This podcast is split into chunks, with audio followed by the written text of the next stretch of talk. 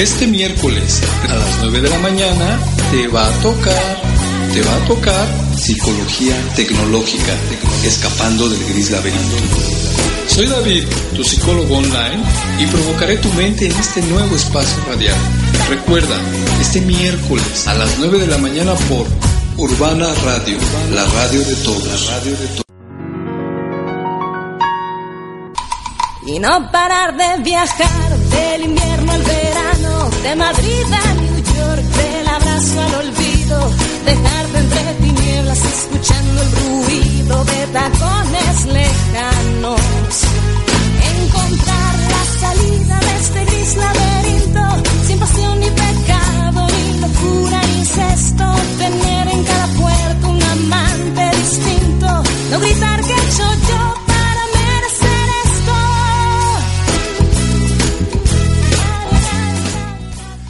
Buenos días, buenos días a todos. Hoy es el día miércoles 11 de julio. Mi nombre es David y soy tu psicólogo online. Este es tu programa Psicología Tecnológica, escapando del gris laberinto.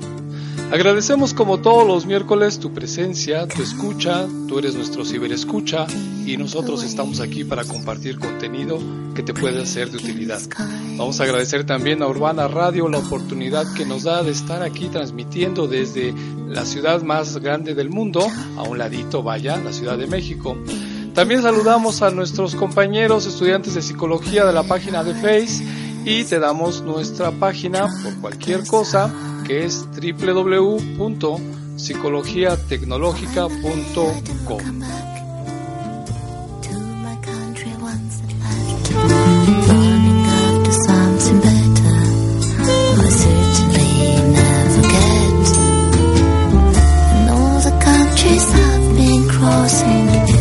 And bueno, pues recordamos que nosotros estamos aquí para compartir temas que te puedan ser de interés.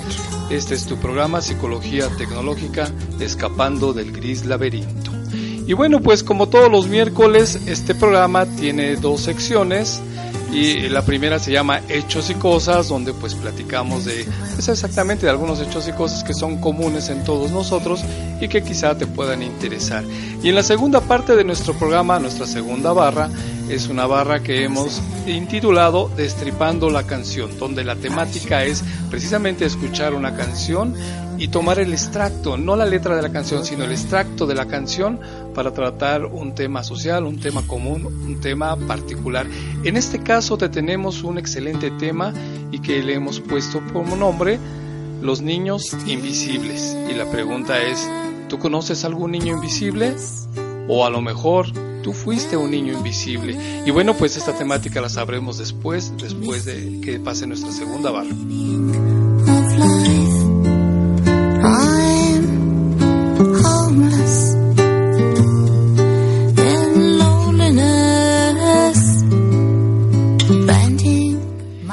Pues vamos a nuestra primera barra que se llama Hechos y Cosas y hoy te vamos a hablar de un tema muy bonito, un tema muy generalizado en nuestra sociedad, un tema que de alguna u otra forma siempre está ligado a nuestro entorno, a nuestra familia, a nuestros amigos y que pues yo creo que a lo mejor si tú no lo has llevado a cabo, si tú no lo conoces, bueno, pues este, en este momento pues te vamos a platicar de qué se trata. Y el tema de hechos y cosas es el chisme, claro, el chisme nuestro de cada día. Tengámoslo hoy. Pero bueno, pues vamos a empezar con esto de qué es un chisme, porque bueno, esto puede cambiar según el contexto social en el que nos encontremos o el país, pero un chisme pues lo conocemos como una murmuración que realmente siempre va a llevar una connotación negativa, siempre va a ser con ánimo y con intención de hablar mal de algo o de alguien, en realidad de alguien, de algunos. El chisme como tal pues tiene que ver con lo que son las habladurías adversas.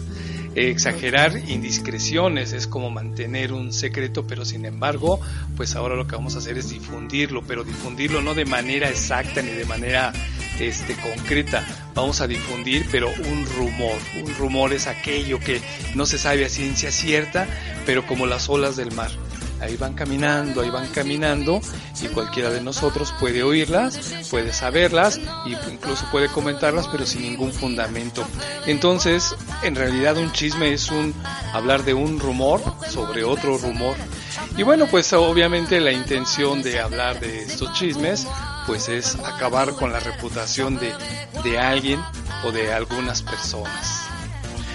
Pero bueno, pues para hablar del chisme, pues tiene que tener una connotación especial y en términos generales, eh, los chismes siempre van dirigidos, pero hacia algunas conductas, situaciones o particularidades de, de, personas o de un grupo de personas. Por ejemplo, tiene que ver con que se chismea pues con las creencias religiosas. ¿Cuántas veces no hemos escuchado algunas este, personas que se dicen religiosas, independientemente de la religión que sea, y toda su bandera consiste en opacar al contrario, a la otra religión. Decir, ellos son los malos, nosotros siempre seremos los buenos. Y bueno, pues sin ningún fundamento, ¿no? Pero el chisme, la connotación, la exageración, pues es parte de, esta, vamos a llamarlo, técnica social. es interesante el término, pero bueno, pues vamos a ponerle esa connotación. También se chismea, por ejemplo, de los embarazos cuando una persona, cuando una mujer está embarazada y no se ha casado o su novio este no no es de, de alcurnia o no es lo que la gente quisiera que fuera o, simplemente se le encuentra algún defecto y entonces en el embarazo se hacen comentarios como, oye, ¿ya viste que fulanita salió con su domingo 7? Pues claro, ¿cómo no? Pues si sus papás la dejaban que anduviera en la calle, es más, mira, hasta le gustaba el reggaetón y andaba perreando en cada fiesta, entonces, pues lógico, salió embarazada, así se hace el chisme, ¿no? El comentario. Y además este se prosigue porque cada vez se le aumenta más. La idea de chisme es que se haga una triste fiesta con respecto a una situación que alguien está viviendo. Y en ese caso, bueno, pues hablábamos del embarazo. Otra de las partes que también se chismean tiene que ver, perdón, con, lo, con, lo, con las infidelidades. El saber que una persona, o ya sea hombre, mujer, tiene algún tipo de aventura o vida fuera del matrimonio, o esta que parezca, o, o que tenga una amiga especial, o una reunión, o salida, entonces eso se da para poder hablar directamente de, de, una probable infidelidad. Recordemos que el chisme realmente no está sustentado en nada. El chisme como tal es solamente hacer una mala fiesta de un rumor, de un comentario, de una situación. Por supuesto, también el chisme se chismea de, de, la moral de las personas. Mira tan calladito que se lo tenía, mira si parecía, pero ya todos sabíamos lo que traía. No, si ya lo decía yo. O sea, este tipo de comentarios son maravillosos, vamos a decirlo así entre comillas, porque lo que intentan es exaltar algo inadecuado de las personas para hacer lo que insisto, ¿no? Le he llamado una fiesta negativa con respecto a una persona. Eh, también se habla de las preferencias sexuales, ¿no? Que está muy en boga hablar de, que si tal o cual persona o el hijo o, o lo que sea del vecino, pues tiene cierta preferencia sexual. Si es este, si es gay, si son lesbianas o, o simple y sencillamente si no se ha casado, ¿no? Si no le conoce novia, si no le conoce novio, si ya se tardó. O sea, ese tipo de situaciones siempre van a dar una manera alarmista para comentar cosas de las personas. La idea siempre es deshacer. Vamos a deshacer a la persona, su imagen, porque además de todo, el chisme es el nuestro de cada día. Y pareciera que el chisme es algo que permite a la persona sentirse más poderosa sobre el otro. Y al mismo tiempo, fíjense cómo vamos a justificar nuestra acción con comentarios que parecieran eh, adecuados entre los chismosos o entre las personas que están manejando el chisme, ¿no? Igual le podemos decir, vamos a chismear porque chismear es rico, y cuéntame el chisme, ya se hace así de una manera tan familiar, tan amigable, tan coloquial, que es disfrazado como si fuera pues algo adecuado, algo bueno, pero el chisme nunca va a traer nada bueno.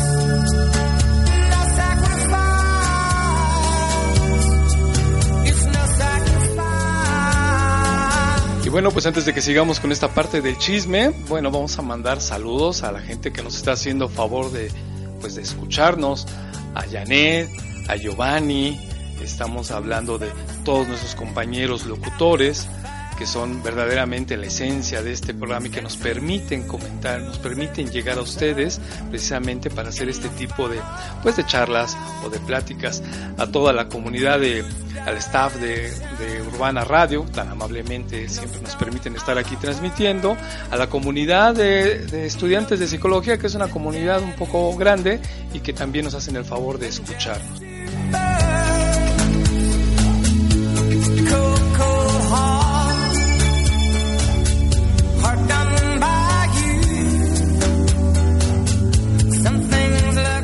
Se me olvidaba y también para que después no me reclamen a la señorita Araceli que también nos hace favor de escucharnos desde allá, desde la hermana República de la Ciudad de México, que en realidad pues, estamos aquí al ladito.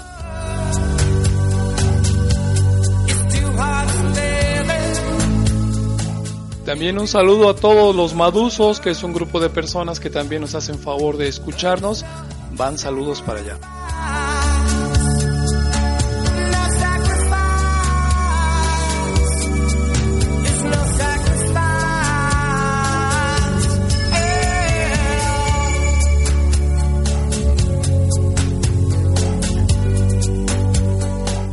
Regresamos con esto del tema del chisme, muy bonito, porque además de todo, cuando queremos hacer un chisme, utilizamos una frase muy, muy, pues muy masticada, que indica inconscientemente o de manera escondida que se debe de pasar la información.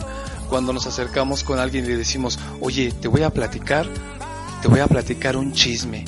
Pero, fíjense qué, qué frase tan bonita, pero no se lo digas a nadie. Te voy a platicar un chisme de fulanito, de fulanita, pero no se lo digas a nadie. Cuando estamos diciendo no se lo digas a nadie, obviamente sabemos que lo que estamos haciendo es diciéndole, tú pásaselo a todo mundo. Pero la idea es que también digas como una manera de disculpa, no se lo pases a nadie. Pero con el no se lo pases a nadie, pues es pásaselo a todo mundo. Que todo México se entere y que todo el mundo a través de, de las ondas de, internet, que todo mundo se entere de este chisme. Bueno, pues ojalá y pudiéramos chismar de cosas buenas, ¿no? Pero pues no, el chisme tiene una intención y es una intención que pareciera oculta, pero que sin embargo es una intención malévola.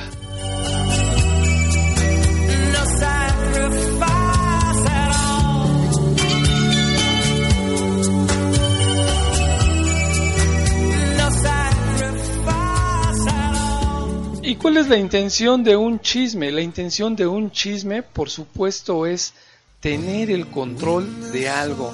Es una necesidad de sentirme superior a los demás, una necesidad de sentirme especial. Tengo cuando controlo, cuando paso un chisme, lo que estoy haciendo, lo que estoy haciendo es tratando de controlar a alguien o a algo.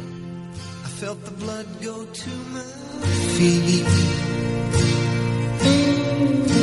Now it took time for me to know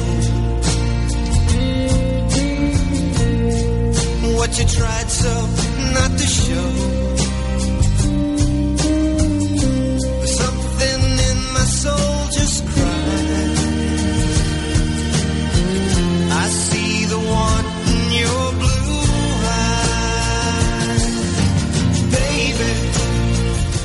Entonces repetimos que la idea de hacer o de decir un chisme es tener el control de algo. Tener es una necesidad de controlar cierta situación y de parecer especial o superior con respecto a una o a unas personas. En realidad, si tengo una necesidad de controlar o de sentirme superior a alguien, la verdadera esencia oculta del chisme es porque tengo una baja autoestima. Y efectivamente, cuando yo empiezo a chismear, en realidad lo que quiero es sentirme superior a la otra o a las otras personas de las cuales estoy hablando mal. El chisme entonces lo que refleja es que tengo una baja autoestima. Pero bueno, pues vamos a primero a saber qué significa autoestima, porque puede ser una palabra muy masticada o a veces hasta la prostituimos a la pobre palabra, ¿no? Pero bueno, pues eh, en realidad la palabra autoestima pues está compuesta de dos palabras al mismo tiempo.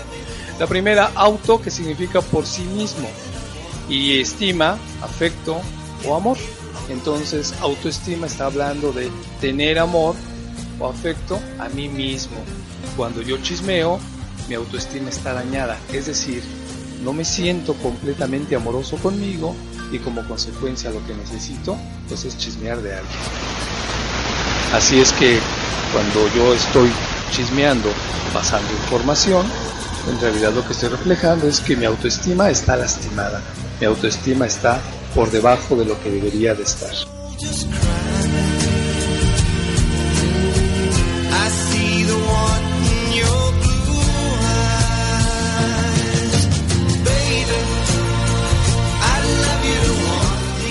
Pero bueno, pues ahora eh, ya hemos hablado que la autoestima tiene que ver prácticamente con un problema de autoestima.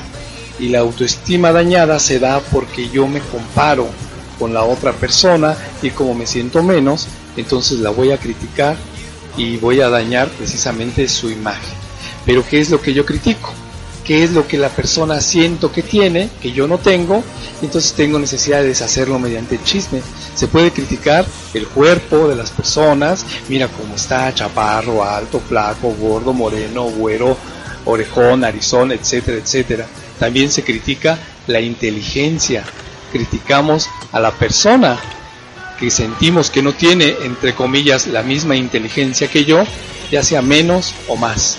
Criticamos si eres bueno o no eres bueno, si eres inteligente o no eres inteligente. También criticamos la limpieza, criticamos la imagen que tiene su casa, su persona, si combina, si no combina, si tiene los pelos parados, si no las tiene. Criticamos todo lo que tenga que ver con ese entorno de la persona porque hay algo dentro de mí que se está moviendo cuando la veo y a lo mejor no es solamente una persona, es de muchas personas de las que hago el chisme o en su momento personalmente estoy criticando a cada una de ellas. También saben que las capacidades intelectuales. El chisme se hace precisamente cuando vemos a alguna persona que ya sea esté sobredotada o no, no sea sobredotada, pero sus capacidades intelectuales siempre las voy a poner en tela de juicio.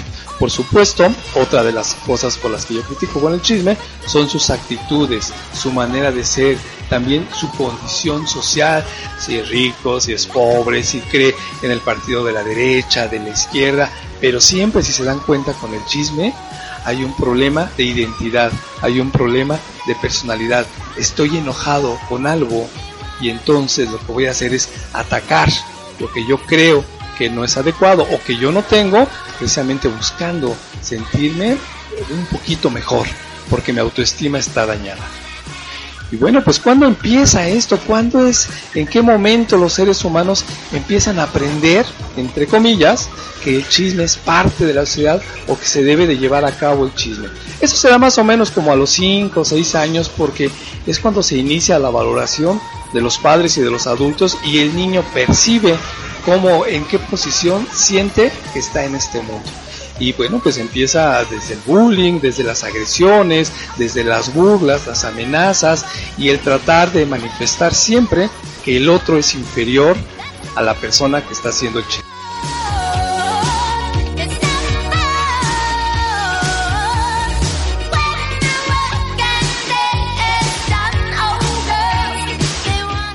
Y entonces, bueno, pues estamos hablando que cuando yo chismeo, cuando hago incluso una fiesta para hacer chismes, porque a veces hasta las reuniones son así, ¿no? De, hey, vamos a juntarnos todos o todas porque tenemos un chisme que discutir. Y entonces toda la reunión se pasa entre burlas, risas y exageraciones con respecto a una situación de alguien o de algunas personas. Y lo que estamos hablando es que la autoestima a nivel grupal pues tiene ciertas características, ¿no? Habíamos hablado que es, son sentimientos, la baja autoestima, perdón, de no pertenencia, no pertenecemos a un grupo, no pertenecemos a esa clase social, no pertenecemos a, a aquellos, entonces vamos a criticarlos, vamos a chismear. también es el olvidarme de mí mismo.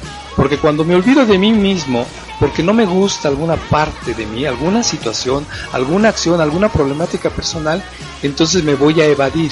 Y me voy a evadir pues hablando de los demás. Porque hablando de mí, pues a veces me da miedo.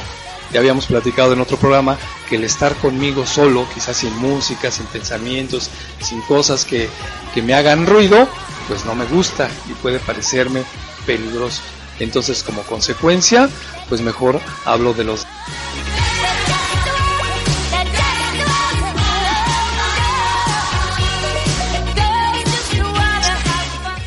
Y bueno, pues también seguimos este, agradeciendo a todos nuestros ciberescuchas y bueno, pues les mandamos desde acá un saludo muy fuerte, un abrazo y un beso a nuestras compañeras Betty, también a Andy, a nuestra compañera Nanda y a todos ustedes que nos están haciendo favor de escucharnos. A Mirak también, que no se me olvide, nuestros compañeros Fer, Ale y a todos ustedes ciberescuchas que nos hacen el favor de estar aquí presentes con nosotros.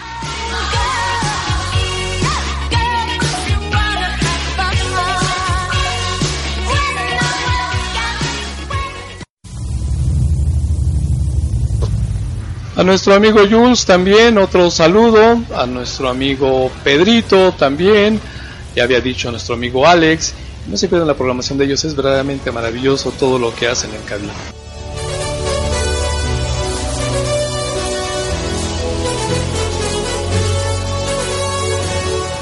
Y bueno, pues estábamos hablando que las características de estos enfoques de baja autoestima, por los cuales nosotros chismeamos y hablamos mal de las personas, también tiene que ver con el, perfio- el perfeccionismo que buscamos para ser aceptadas, para, ser pertenece- para pertenecer a un equipo, a un grupo.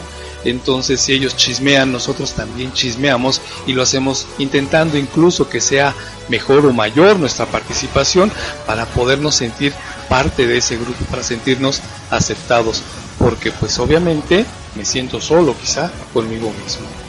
Por, supue- por supuesto, que en todo momento, cuando estoy practicando el chisme y cuando se queda, siguen apareciendo en mi mente a nivel posterior pensamientos negativos siempre en todo momento porque empiezo a hacer una práctica cotidiana y empiezo a voltear a ver todo y a todos precisamente para ver qué encuentro. Es como, bueno, pues hoy muchos de nosotros vivimos uh, este, pues en las redes sociales en algún momento y nos damos cuenta cómo aparecen incluso los chismes en los foros, ¿no? En los grupos, en este, en, en las publicaciones que se hacen.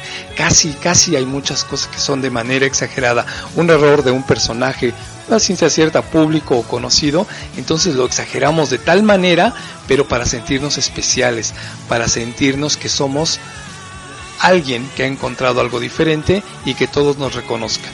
Y bueno, pues en realidad ese reconocimiento pues nunca llega, porque la baja autoestima sigue bajando, sigue bajando y sigue bajando. Otra de las características y de las situaciones que empujan a esta cuestión de, de los chismes es el- la sensación que podemos tener en algún momento de impotencia ante la vida, de sentir que no hemos trascendido o que no hemos hecho lo que quisiéramos o deberíamos de hacer con nuestra vida. Y entonces para ello lo que hacemos es, pues vamos a denigrar la esencia y la presencia de los otros, pues para que, pensándolo equivocadamente, pues para que la gente no me vea a mí como tan abajo. Digo, grave error porque verdaderamente pues lo que estamos haciendo es creando pues una, una tumba nosotros mismos en vida. Los chismes, por supuesto, esta situación de baja autoestima nos va a llevar siempre a pensamientos y acciones autodestructivas, porque llega el momento en que pues nos sentimos tan mal que empezamos a hacer cosas que nos pueden dañar a nosotros mismos. Hay, hay un sinfín de características que denotan cuando tenemos una autoestima baja. Empezamos a dañarnos. Las primeras situaciones es descuidarnos o podemos empezar a tener algún tipo de adicción, ya llámese drogas legales o ilegales. Nuestro, nuestro enojo siempre está a flor de piel, la ira siempre está manifiesta o encubierta. En algún momento, cuando no tenemos todo ese barullo, podemos tener pensamientos o sensaciones de que nos faltan ganas de vivir, de que nuestra vida no tiene un sentido muy práctico. No sabemos incluso decir no cuando debemos decirlo y decimos que sí para quedar bien, es un sinónimo de que nuestra autoestima pues no está muy equilibrada. Todas nuestras comparaciones siempre van a ser negativas. Cuando nos comparamos, ¿qué creen?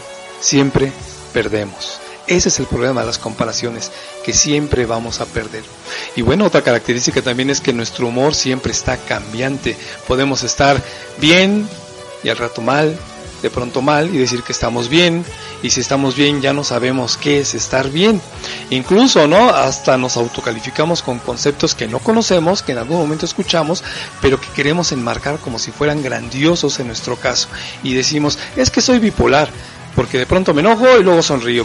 Y bueno, déjenme decirles que pues la bipolaridad no es así, la bipolaridad es un trastorno verdaderamente grave y los cambios son completamente impresionantes, no tiene nada más que ver con un entorno de emociones. Otra de las características que tiene que ver con la baja autoestima y que nos provoca el chisme son este que no tenemos objetivos en nuestra vida ni tampoco tenemos mucha esperanza de hacer cosas. Es decir, tenemos objetivos es que nuestro proyecto de vida pues está trucado, de pronto logramos lo que en algún momento pensábamos que era suficiente, pero cuando lo tenemos ya no es. Por eso de pronto queremos y anhelamos en nuestra vida, codiciamos algo, algo maravilloso con lo cual sentimos que vamos a ser especiales. Vamos a decir ropa de marca, o un reconocimiento, o un auto, o una casa, o la mujer o el hombre más guapo, o la mujer más bonita, y sin embargo cuando llegan, ¿saben qué pasa? Pues ya no pasa nada. Simple y sencillamente pareciera como si fuera, dicen por ahí, cenizas en la boca. Pues sí, ya lo tengo. ¿Y? ¿Y ahora qué hago? Ya logré el objetivo y, y me sigo sintiendo vacío, porque mis objetivos y mis esperanzas estaban mal planteadas. O también esta baja autoestima se refleja en depender emocional o físicamente de alguien, lo que decimos como colgarse de la pareja. Pues sí, ya lo conseguí, era mi trofeo y ahora que ya lo tengo, ¿en qué nos hemos convertido? Y a veces podemos ser tanto hombres como mujeres un mero artículo de decoración en una casa o en una familia. Podemos ser casi como un florero, como un mueble o como una silla. Y mi relación, aquello que yo presumía en las redes, aquello por lo cual yo decía que estaba luchando, que estaba trabajando, simple y sencillamente desapareció. Porque algo, algo en mi autoestima me llevó por un camino equivocado. Pero bueno, bueno, como siempre, pues también hay que hablar de las cosas buenas, ¿no? Porque para mejorar esta autoestima y obviamente como reflejo dejar de chismear como tal, hay una clave y la clave es algo que es una palabra muy generalizada, pero que pocas veces nos detenemos a, a entenderla y como tal si no la entendemos pues no la podemos vivir. Para mejorar la autoestima, la clave es ser feliz, ¿sí? Ser feliz ser feliz incluso como una lombriz de agua puerca, ¿no? Las lombrices de agua puerca son felices en su ambiente y así también nosotros tenemos que ser felices. Pero eh, les decía que es una palabra también muy común, muy utilizada, porque ¿qué significa ser feliz? Porque a lo mejor lo que para ti puede ser feliz para mí es diferente y para otra persona también ser feliz implica diferentes situaciones. Así que si quisiéramos buscar algo que nos uniera a todos con respecto a lo que significa ser feliz, pues vamos a, hablar de que ser feliz tendría que ver con aceptar tu cuerpo como seas, como estés. No depender emocionalmente de nada ni de nadie. Cumplir objetivos, objetivos en tu vida reales y válidos y que trasciendan. Cuidar tu apariencia y tu salud. Comer sano y ejercitarte. Aceptar que tienes errores pero también corregirlos. No temerle a la soledad. Practica algún tipo de, de espacio para que hagas meditación contigo mismo y te descubras quién eres, qué piensas, por qué haces las cosas, cuál era tu verdadera intención de hacer las cosas. No tengas expectativas, esto es muy importante. No tengas expectativas de las personas, porque las personas son como tú y como yo, y las personas siempre fallamos. Y si de pronto decimos y dejamos toda nuestra vida en sus manos, entonces como consecuencia estamos dejando que otras personas vivan por nosotros. te preocupes, pequeño, todo tiene solución. No te preocupes, mi pequeño campeón. Cuando siento Y bueno, pues estamos escuchando música de fondo muy interesante, con la cual vamos a pasar a nuestra segunda sección. Vamos a hablar y vamos a platicar de un tema muy, muy interesante y que a veces pasa desapercibido entre todos nosotros. Vamos a hablar de un tema que hemos llamado los niños invisibles. ¿Tú eras un niño invisible? ¿O en casa tienes niños invisibles y no te has dado cuenta? ¿Qué son los niños invisibles? Y para que nos hable de los niños invisibles, hemos invitado a una de nuestras colaboradoras de nuestra clínica de psicología tecnológica. Es una excelente profesional, excelente en el ámbito y en el trato de los niños para que nos hable de este tema, porque los niños invisibles son una parte muy importante en nuestra vida y la idea es que no haya nunca más niños invisibles. Les vamos a presentar a nuestra colaboradora que trabaja con nuestros niños en la clínica de psicología tecnológica y bueno, pues primero vamos a escuchar esta canción. Vamos a escuchar la letra de la canción porque verdaderamente de aquí vamos a sacar el pie para para el siguiente tema con nuestra compañera psicóloga clínica. Cuando miro tus ojitos confundidos y tus manos se entorpecen sin saber qué hacer. No te preocupes, pequeño, todo tiene solución. No te preocupes, mi pequeño campeón. Cuando siento tus manitas en las mías, regalándome esa que nadie más me da. Siento que me quieres mucho, que conmigo vas a estar. Siento que eres mi pequeño Superman, mi cachito, mi pedazo de angelito mi cachito, mi pedazo de huracán. Sabes que te quiero mucho, que no te voy a dejar. Cuando quieras siempre te voy a abrazar. Mi cachito, mi pedazo de angelito. Mi cachito,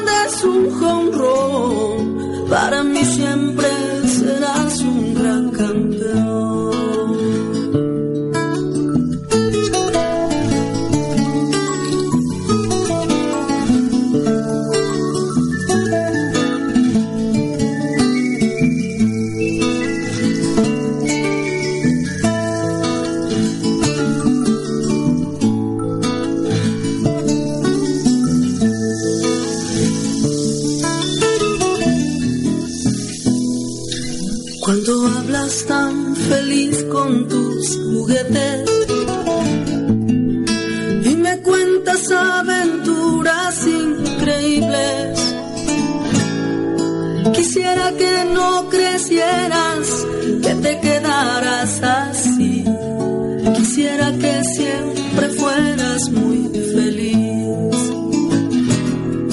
Siempre juegas a que eres un superhéroe y que vuelas con Bart Simpson montado en un jet. Que luchas contra vences también. Siempre ganas pues no te gusta perder. Mi cachito, mi pedazo de angelito. Mi cachito, mi pedazo de huracán. Sabes que te quiero mucho, que no te voy a dejar. Cuando quieras siempre te voy a abrazar.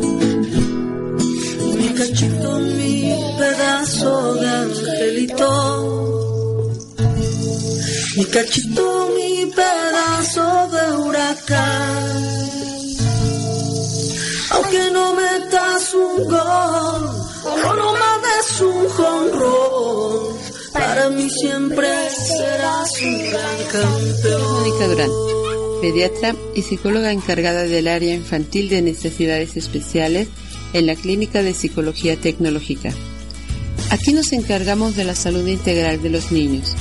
Trabajamos en su bienestar físico, mental y social, controlando sus necesidades individuales para otorgarles condiciones que favorezcan el desarrollo de sus capacidades, que les permitan vivir en condiciones de vida dignas. En la Clínica de Psicología Tecnológica creamos este espacio para exaltar el bienestar y la calidad de vida de nuestros niños. Potencializamos sus habilidades y les brindamos las herramientas para desarrollar sus talentos. Para nosotros como adultos es un hecho innegable que vivimos en un mundo difícil, en un mundo lleno de conflictos y de problemáticas que a veces nos rebasan.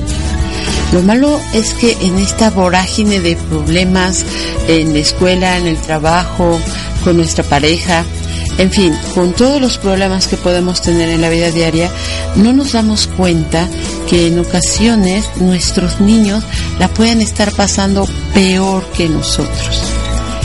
Cuando hablamos de niños, estamos hablando de seres llenos de ternura, de un amor infinito.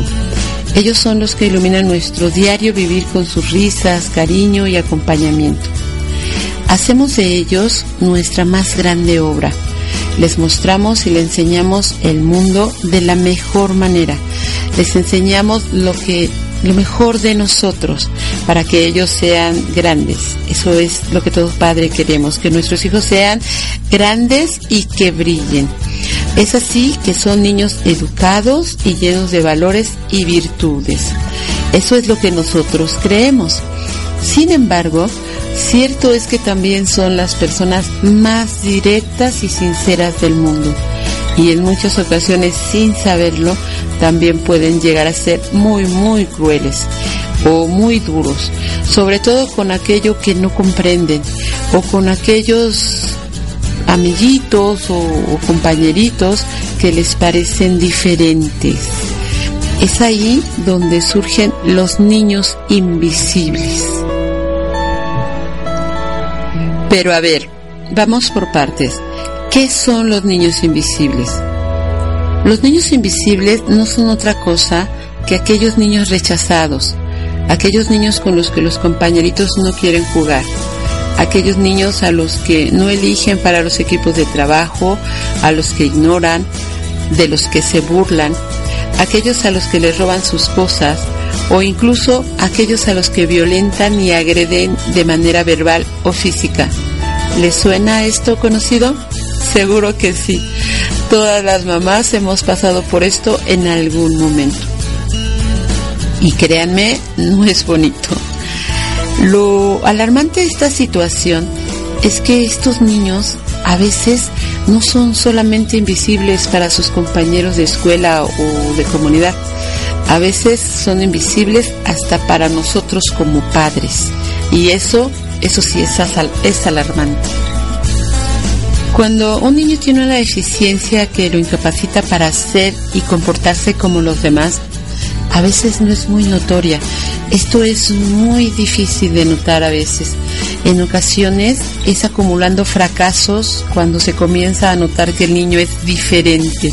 Es decir, el niño fracasa en algo, luego otra vez y luego otra vez y es cuando dicen, oh, oh, algo está pasando aquí. Es, mi niño es diferente. ¿Cómo es esto? Cuando el niño no habla bien, cuando el niño no sabe jugar o cuando juega muy brusco, cuando no respeta tiempos, cuando no respeta jerarquías, cuando no respeta espacios. Eh, esto se ve sobre todo cuando empieza eh, en el área escolar. No sigue reglas, eh, no respeta nada o a veces se comporta de manera solitaria o incluso violenta. Aquí es donde empieza a convertirse en alguien invisible, desgraciadamente. Es decir, en alguien olvidado, en alguien rechazado o en alguien muchas veces violentado.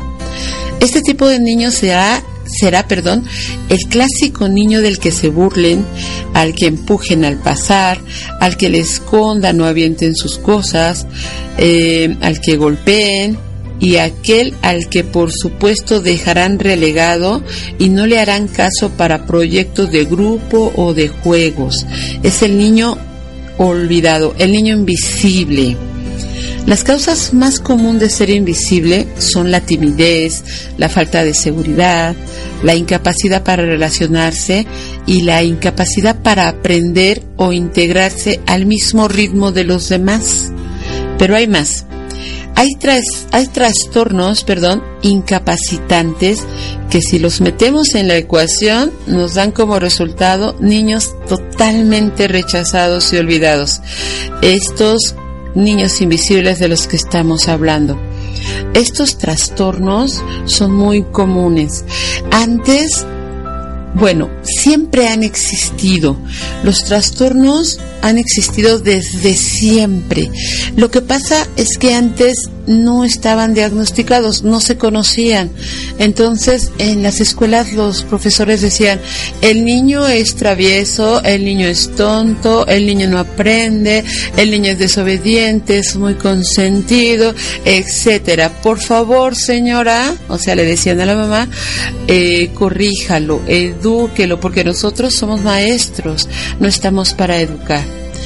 Luego entonces no se dan cuenta que estos niños manejaban algún tipo de trastorno. No es que quisieran ser así, no es que quieran estar saltando de un lado a otro, es que tienen un trastorno que no les permite estar quietos o que no les permite aprender a la par que todos los demás o que no les permite tener amiguitos tan fácilmente o que no les permite hablar. Esto es muy común, que los niños no aprenden a hablar o que no pronuncian la R. Esto es muy, muy común, ustedes lo deben de saber. Entonces, este tipo de, de, cosas han existido siempre. Afortunadamente y con el auge que ha dado la psicología a todo esto, ahora este tipo de padecimientos, trastornos se llaman, ya tienen nombre. Entonces, cada vez más las escuelas y los docentes saben que el niño tiene algo y lo canalizan con el psicólogo. En la psicología tecnológica, como les había comentado, trabajamos esto desde un principio. Tratamos de ayudarles, de eh, modificar aquello que no puedan lograr para que estos niños de verdad puedan ser niños incluyentes. Esto quiere decir, las escuelas inclusivas de las que les hablaba hace rato eh, son escuelas, son pocas porque de hecho no hay muchas, pero son escuelas donde integran a niños que tienen algún problema o capacidad diferente con los niños normales. Entonces tratan con una currícula normal de integrarlos a la educación básica, pero no se dan cuenta que estos niños necesitan y requieren herramientas adicionales para poder aprender a la par de los demás. Y obviamente no aprenden igual ni al mismo ritmo. Entonces hay que tenerles más especial eh, cuidado, atención y contención, porque a veces ellos ni siquiera saben, ni los padres, que necesitan alguna atención especial. Hasta este momento hemos hablado de niños que tienen alguna incapacidad, pero también hay otro sector de niños invisibles y este es prácticamente olvidado. Este sector es el de los niños superdotados o genios.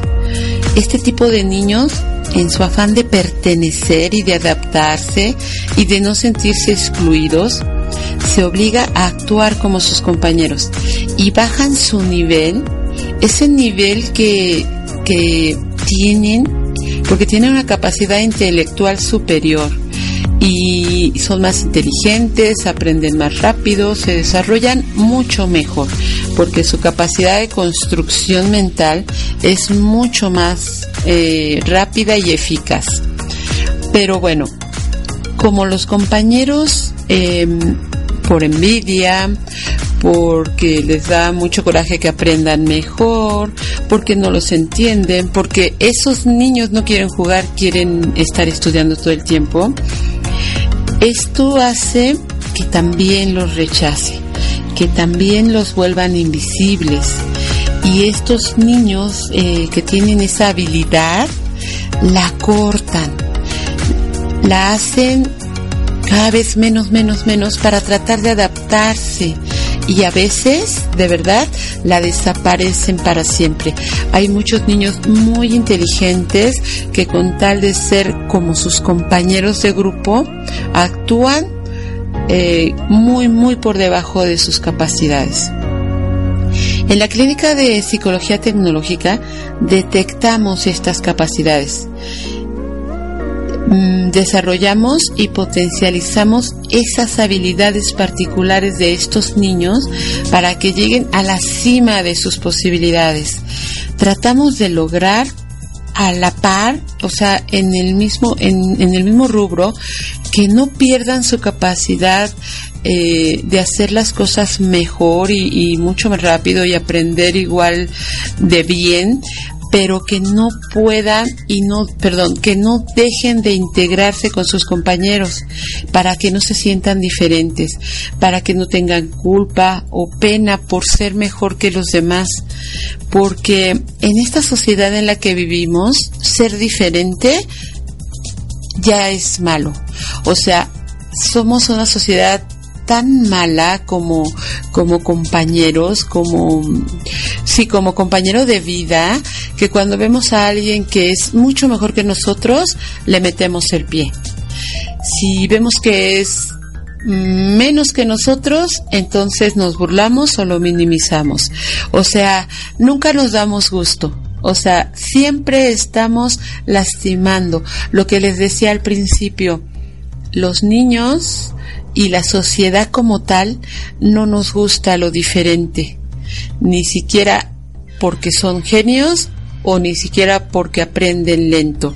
No nos gusta, no los integramos. Y volvemos a lo mismo, estamos formando niños invisibles. Invisibles, perdón.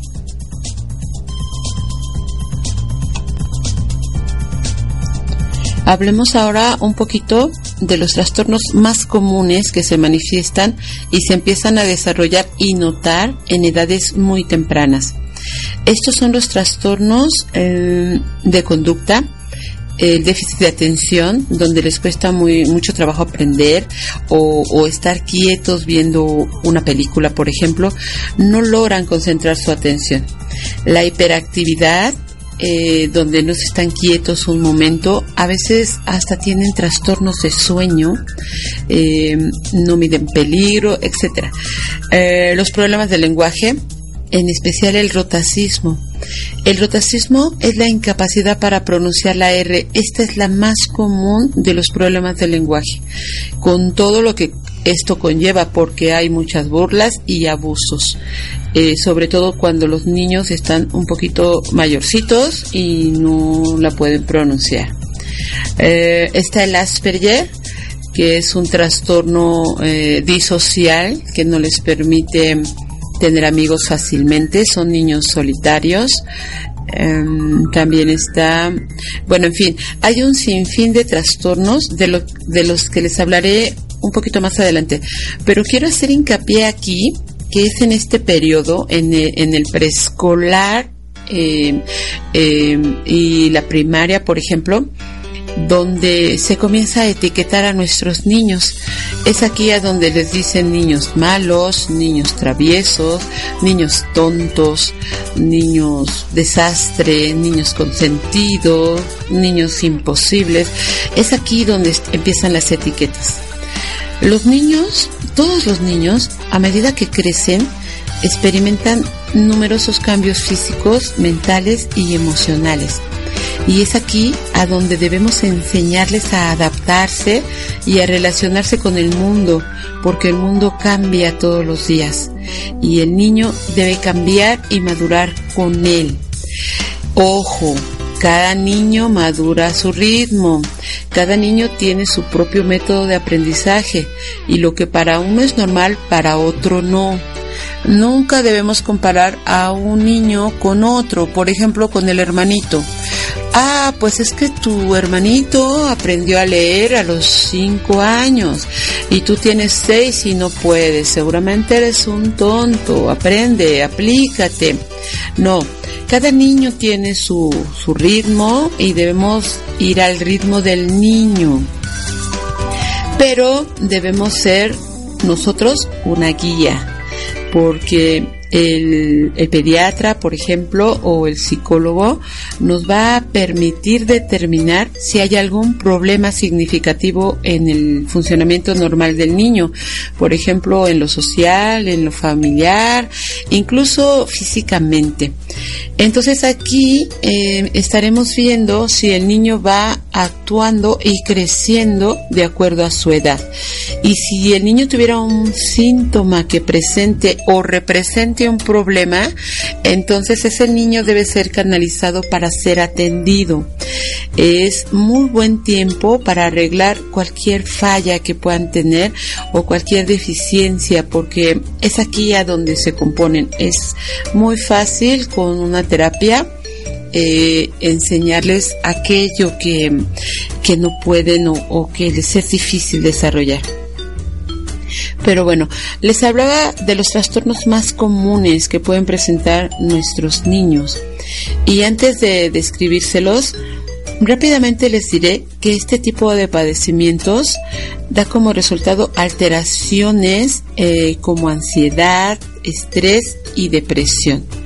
Los niños con, con trastornos de ansiedad responden siempre con miedo, o sea, todo les da miedo, todo les causa nervios, e incluso son niños, cada vez se ve mucho más frecuente, de hecho, en consulta, que los niños de 8 o 9 años tienen gastritis. La gastritis, la colitis y ese tipo de enfermedades son para adultos mayores. Cuando ya han vivido mucho y tienen mucho estrés y muchos problemas. Pero en un niño de 8 o 9 años de verdad es inaceptable. Esto no puede ser.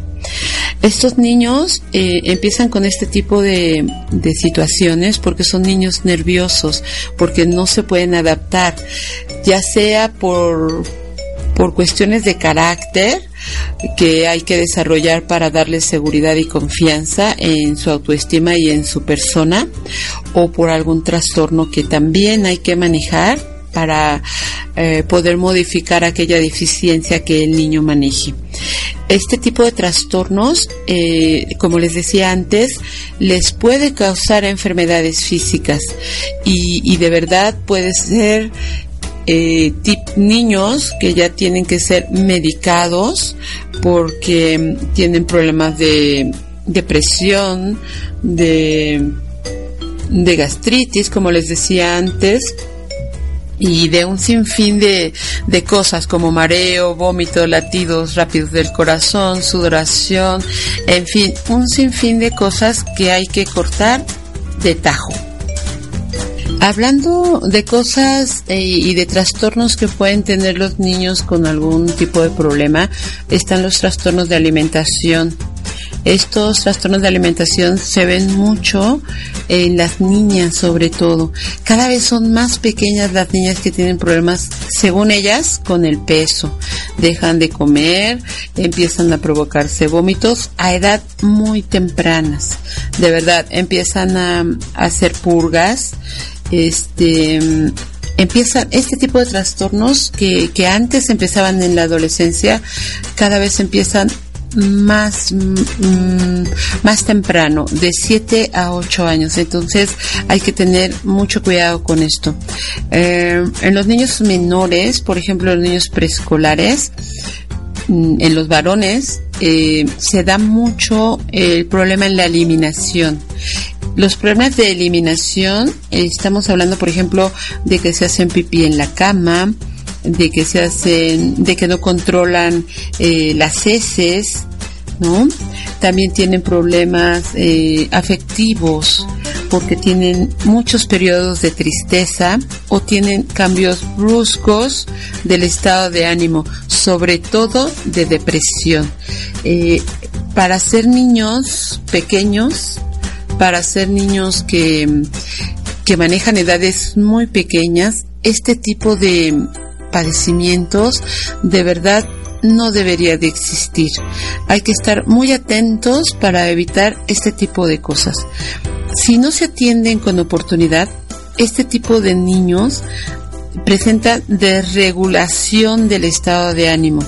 Esto es una afectación que comienza a muy temprana edad y que nos hace una irritabilidad crónica, porque esto no se quita, o sea, hace adolescentes y, y luego adultos que siempre tienen estallidos de cólera o que siempre están de mal humor o que son muy intolerantes, se enojan de todo, este se pelean con todo el mundo y este tipo de cosas de verdad empiezan en la niñez.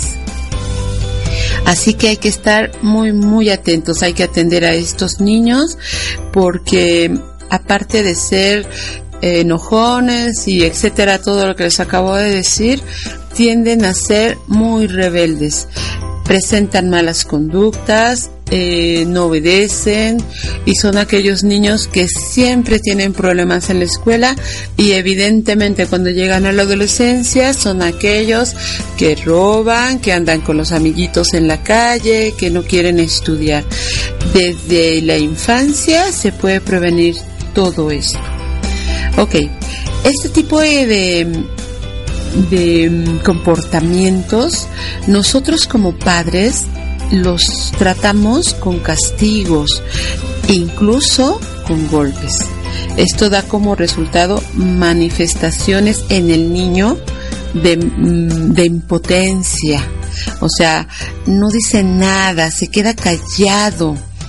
Pero empiezan a autolesionarse, a mm, morderse las uñas, a tronarse los dedos, a tener muchos tics nerviosos porque no hay otra manera que de que saquen toda esta ansiedad y todo todo esto que no le no les permiten expresar. Entonces hay que estar muy muy conscientes.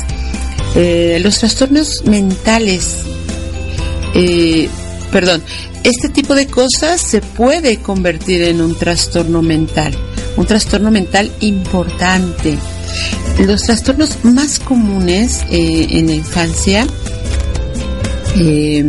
como los que ya les mencioné, se vuelve un círculo vicioso para los niños, porque esta inseguridad, este miedo, esta ansiedad no me deja avanzar y no me deja modificar mi comportamiento, no me deja integrarme y no me deja trabajar con eficiencia. Y aparte, si a esto le agregamos que mis padres no se dan cuenta por lo que estoy pasando, pues entonces estamos hablando de un niño que aparte de tener un problema, está solo. Y eso lo hace sentir diferente, lo hace sentir que es tonto, que tiene algo malo y que nunca va a llegar a ser como los demás. Él empieza a decirse, yo soy tonto, yo no puedo, pues para qué hago si yo nunca voy a poder, no lo voy a intentar porque no puedo, yo soy tonto. De verdad esto es muy común. Pero bueno, hablemos eh, de un poquito de los trastornos así rápidamente, los que son muy comunes, muy comunes. Estos trastornos son, son problemas en el neurodesarrollo de los niños. Eh, se caracterizan por presentar déficits. Estos déficits afectan al funcionamiento personal, social, académico y de todos los rubros en el niño. Cuando un niño tiene un trastorno de estos, es impulsivo, presenta dificultades de concentración, no son capaces de seguir reglas, se frustran o se aburren fácilmente. Estos trastornos, los más comunes, es el déficit de atención y eh, la hiperactividad. A veces este viene en conjunto, o sea, déficit de atención e hiperactividad. ¿sí? Hay niños con autismo, eh, niños con problemas de aprendizaje, con discapacidad intelectual, eh, con trastornos de conducta. Eh, y en mayor medida porque hay mucho alteraciones de la visión, del olfato, de los sentidos. Estos son problemas sensoriales. Eh, los trastornos del espectro autista, el síndrome de Giles, de Tourette, el Asperger, eh, lo que es muy, muy, muy común en, preescolar y primaria son los trastornos del lenguaje. Eh, eh, los niños normalmente empiezan a hablar, a articular sonidos al año y al año. Un poquito antes empiezan a mamá, mamá, papá, papá, ese tipo de cosas. Si a los dos años el niño no es capaz de producir la mayor parte de mm, de fonemas como eh, papá, mamá, etcétera, es que hay un problema por ahí que hay que atender. A los tres años el niño tiene que saber hablar. Si no pasa, tiene un problema y hay que empezar. Si empezamos muy pronto, la, la- en- en- de manera temprana, a atender a estos niños, es muy fácil sacarlos, de verdad. A los seis años, exagerando, los niños ya tienen un lenguaje estructurado y normal. ¿Ok? Este, ¿qué más? Mm, dentro de los trastornos hay muchos que no trataremos porque no vienen en la infancia. Estamos tratando solo los de la infancia. Eh, estos trastornos son multicausales, no vienen de algún lado. O sea, no hay algo que ustedes digan, con esto lo voy a prevenir o con esto mi hijo no lo va a tener. No hay un solo lugar de donde venga. No hay una característica especial o algún cuidado. A veces es genético, a veces es por por temores, a veces es por un trauma, a veces es por un accidente, por factores biológicos, por cosas del ambiente, por cosas psicológicas, incluso alguna lesión cerebral, eh, por abusos, eh, por deficiencias de alimentación, de sueño. Este tipo de cosas no tienen una causa, así que no la busquen, no se preocupen por ello, preocúpense por arreglarlo, por no tener niños invisibles en casa, por ser una contención y una ayuda para ellos. En la clínica de psicología tecnológica estamos a tus órdenes para guiarte y acompañarte en la labor más importante de tu vida, que es la educación y correcta formación de tus hijos. Me voy a despedir de ustedes preguntándoles, ¿tienen algún niño invisible en casa? Y lo más importante, ¿ustedes fueron un niño invisible? A veces, cuando somos niños invisibles, es inevitable que criemos niños invisibles. Tendemos a repetir patrones. Fui niño invisible y tampoco le hago caso a mis hijos. Fui niño golpeado y también golpeo, etcétera, etcétera. Entonces, tenemos que estar muy pendientes. Les dejo la pregunta. ¿Es en casa hay niños invisibles? Y recuerden, por favor, que nosotros estamos para darles contención, guía.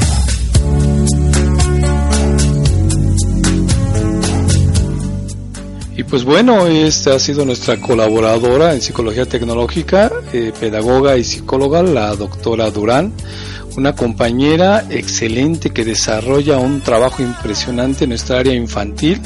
Ella eh, suele ser muy creativa, es muy profesional, siempre da resultados muy positivos en esta comunidad infantil. Ella es atenta y obviamente empática con los niños y los niños como consecuencia pues suelen, amarla y quererla mucho y además sus resultados siempre son espectaculares verdaderamente así es que pues si alguien está interesado en estos servicios les repito nuestra página ahí nos pueden dejar un mensajito es www.psicologiatecnológica.com y bueno, pues este vamos a en este momento vamos a mandar saludar a mucha gente muy querida que sabemos que nos está escuchando. A Quique, un saludo por allá, a Giovanni, a Jen, Fernando, Alex, Sergio, Iván con buen compañero, Betty, a Nirak, a Patti, Andy, a Janet, a Jules, a Astrid, a todo el grupo de, de, Facebook de estudiantes de psicología y también a este grupo que es numeroso llamado el grupo de las Madusas.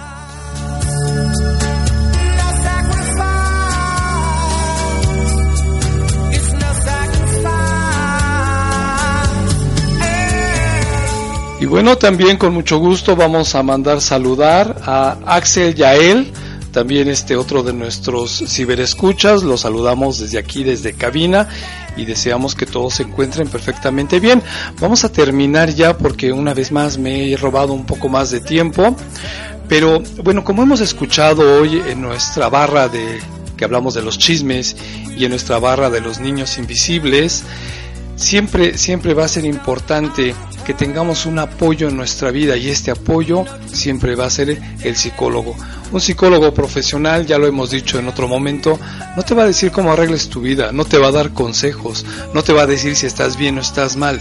El psicólogo es un profesionista, porque tampoco es tu amigo como tal, es un profesionista que te va a acompañar, te va a acompañar en ese camino para que descubras cosas que tú sabes pero que ha sido difícil ver. Y si has sido un niño invisible, tú podrás entender cuántas dudas hay con respecto a la vida, cuántas dudas puede haber con respecto a las personas, cuántas dudas podemos tener con respecto a si lo hacemos bien, si lo hacemos mal. Pero la idea es no demostrar que estás mal, la idea es encontrar una vertiente, un camino y que tú mismo puedas lograr ese objetivo de vida que siempre has querido tener y que a veces nos ha costado un trabajo lograr. El objetivo de vida, el trabajo en este camino de que, tiene que ver con nuestra trascendencia por pues por este mundo, en este entorno, a veces se trastoca, a veces se cambia, a veces se equivoca o a veces nos perdemos y pues nos da miedo aceptar que necesitamos buscar ayuda. Pero la ayuda siempre ha estado ahí. Nosotros como profesionales, como profesionistas, como gente preparada, como el ejemplo de la doctora Durán que tú has escuchado, siempre nos estamos, eso, preparándonos para darte lo mejor de nosotros. Y que recuerdes que no estás solo. Nunca más vas a estar solo porque si tú lo deseas y si tú lo quieres, nosotros estamos aquí para acompañarte. Y bueno, pues vamos a terminar nuestro programa. Solamente te pediríamos, como lo hemos hecho en otros programas, que si hay algo, algo que tú escuchaste en este programa, una palabra, una idea, una oración, un concepto, vívelo, saborealo en la boca como si estuvieras disfrutando un dulce, dale vueltas, analízalo. Y si crees que este tema a alguien le haya, le pueda ser útil, compárteselo, coméntaselo o búscanos. Nosotros estamos para acompañarte. Yo soy David, tu psicólogo online, y te doy las gracias por haber estado con nosotros. Te repito, nuestra página es www.psicologiatecnologica.com. Y no parar de viajar del invierno al verano, de Madrid a New York, del abrazo al olvido, dejarte entre tinieblas escuchando el ruido de tacones lejanos la salida de este gris laberinto, sin pasión ni pecado, ni locura ni incesto.